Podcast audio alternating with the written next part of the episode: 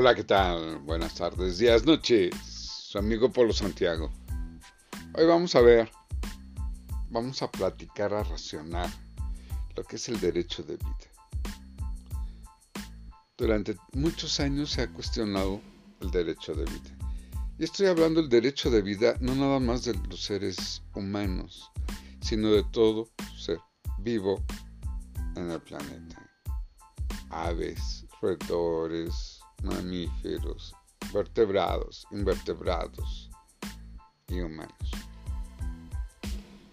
El llamado humano, animal racional, se ha dedicado a hacer la desaparición, la extinción de una gran variedad de animales, que es realmente incalculable, porque muchas veces ni siquiera se dieron a conocer el tipo o especie de algunos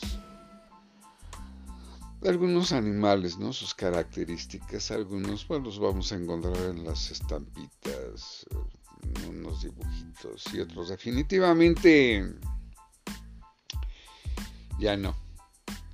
Vamos a ver lo que es una teoría, por ejemplo, dentro de los Homo sapiens. Nosotros tuvimos unos primos. Digo, tuvimos porque nosotros fuimos quien los matamos.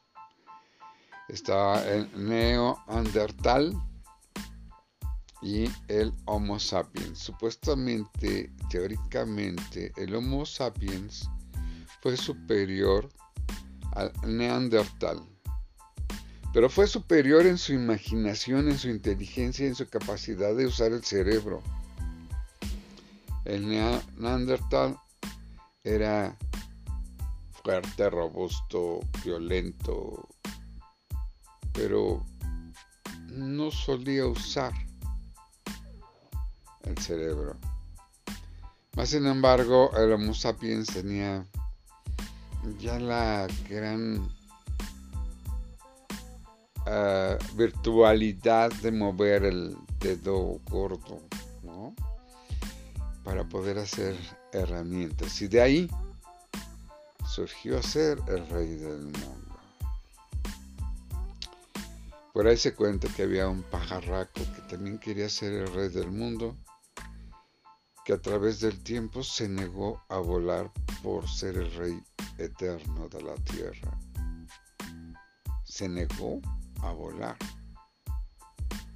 A ese se le llama el avestruz, pero es una historia, punto y aparte, y es una historia bonita de, de ese pajarraco. Pero bueno, ya que él ser humano, entre comillas, o Homo sapiens, empezó a dominar las especies, tanto vegetales como animales. algunas les sacó provecho, a otras que no le gustaban, las exterminó, o simplemente se las comió. Y ahí terminó la existencia de algún ser vivo.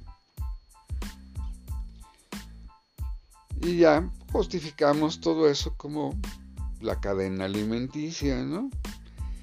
Este, y empezamos a darle nombre a las cosas, a lo que hacemos, a los lugares, a lo que vemos en cuestiones físicas, ¿no? Cuestiones de la naturaleza.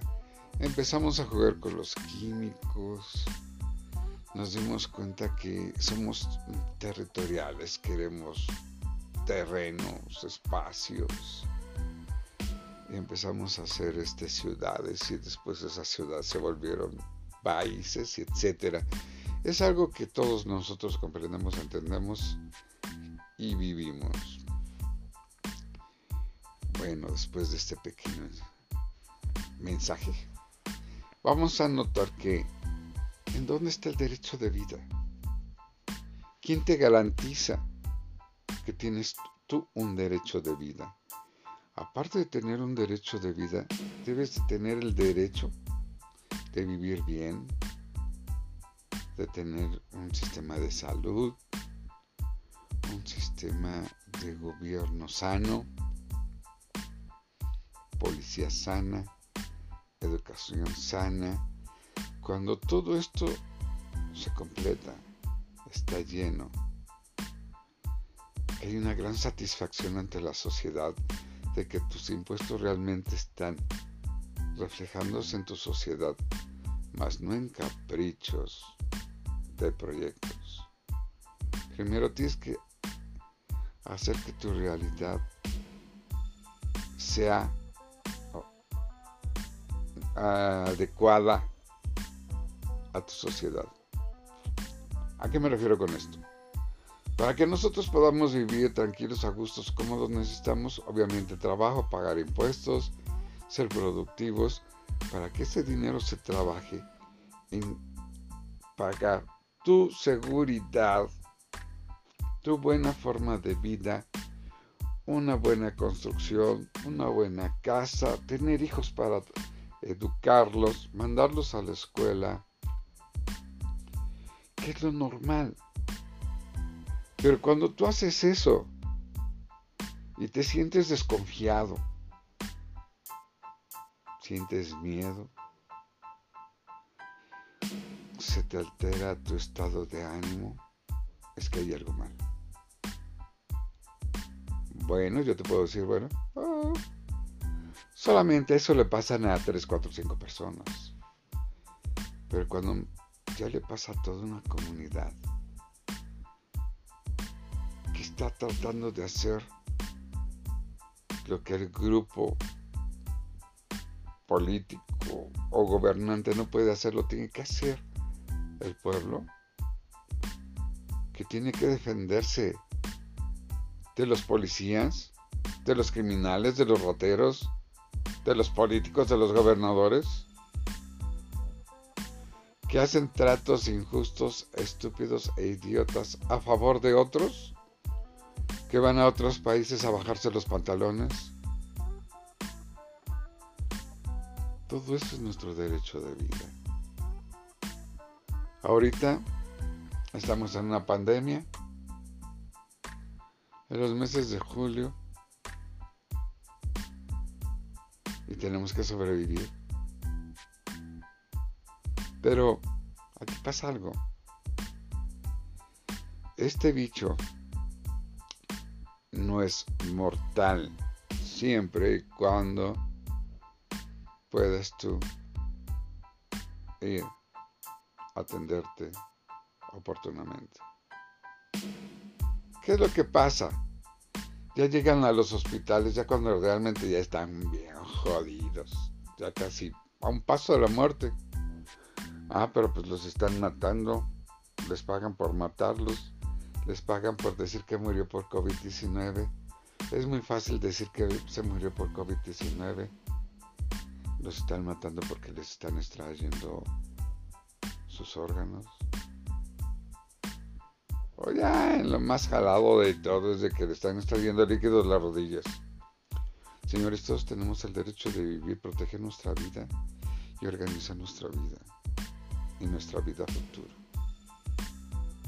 Si nosotros no nos cuidamos, si no cuidamos a nuestro medio ambiente, no pidas una buena vida. No pidas salud. No pidas. No proteges. No pidas lo que no proteges. Es muy sencillo. Nosotros tenemos que protegernos de una infección. Ah, pero no lo hacemos. Somos Super Mexican Boys. O Super Mexican Girls. Digo, lo digo en inglés, ¿por qué? Pues ah, por los superhéroes. Ah, no lo somos. Y si tú no te cuidas, tú no tienes derecho a tener una buena salud porque tú te lo estás impidiendo. Un político gringo dijo, si todos usáramos tapabocas, en ocho semanas esto terminaría. Se me hace muy agresiva. A decir ocho meses. Pero le doy el beneficio de la duda. Y sí, estoy seguro que todo eso bajaría. El 89% de las personas que han fallecido, el 90% de las personas que están en los hospitales debatiéndose entre la vida y la muerte, son personas que no quisieron usar sus tapabocas.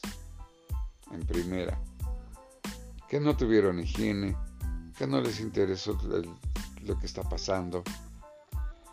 Además de tener este ciertos voceros que solamente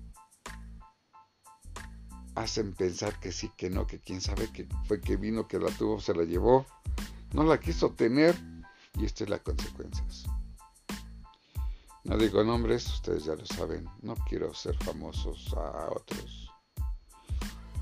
Pero todos tenemos el derecho a tener buenos hospitales, buenas casas, buen transporte público, buena alimentación,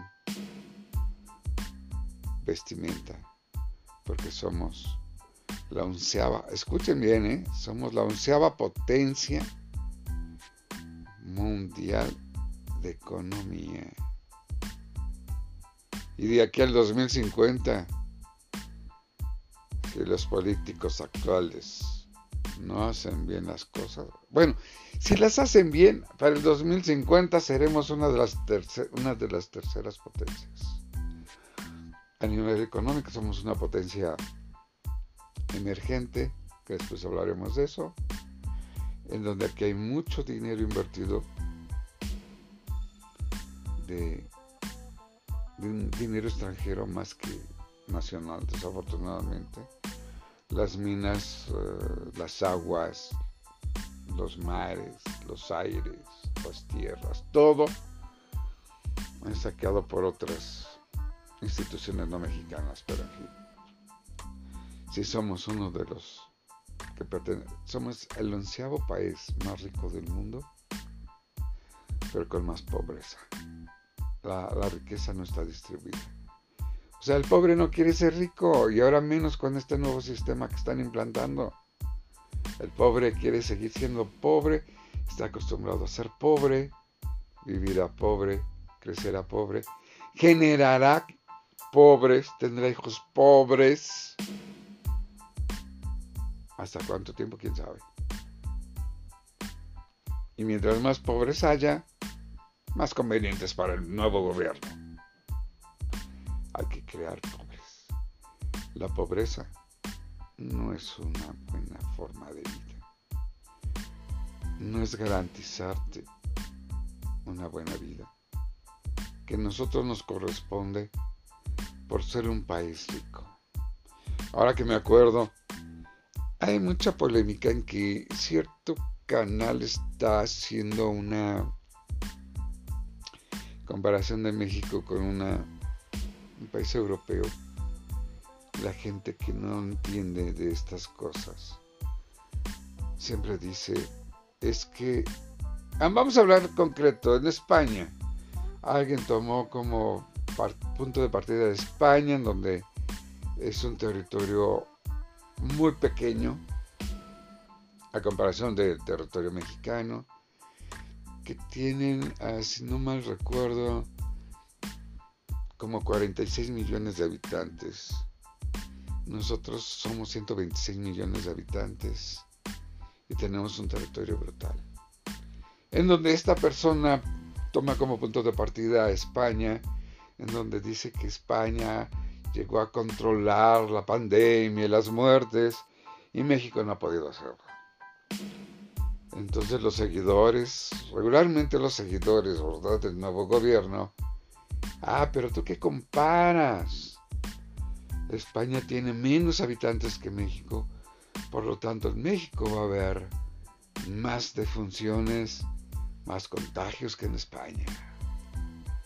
Con eso aplauden a un mal gobierno. ¿Por qué? porque no importa qué tan grande, qué tan chico seas en cuestiones de salud. Si el país es más grande, debe de haber mayor cantidad de hospitales, más doctores, más asistencia pública. ¿Por qué? Porque es prioridad. ¿Por qué? Porque somos más. Pero ¿por qué no se ponen a ver que España es más chico, tiene menos gente, vive mejor que nosotros es un país de potencia, económicamente están mucho mejor que nosotros. Y no es un país grande que puedas decir que tiene muchos recursos naturales como nosotros. Eso no ven, ¿verdad? Porque aplauden como focas. Si el gobierno pierde, gane, haga malas cosas. De todos modos, como foca aplauden. Señores, no es forma de comparar, es forma de fortalecernos, de formarnos, de ser cada día mejores, tratar de dejar la pobreza, tratar de vivir mejor. ¿Cómo? Trabajando y obligando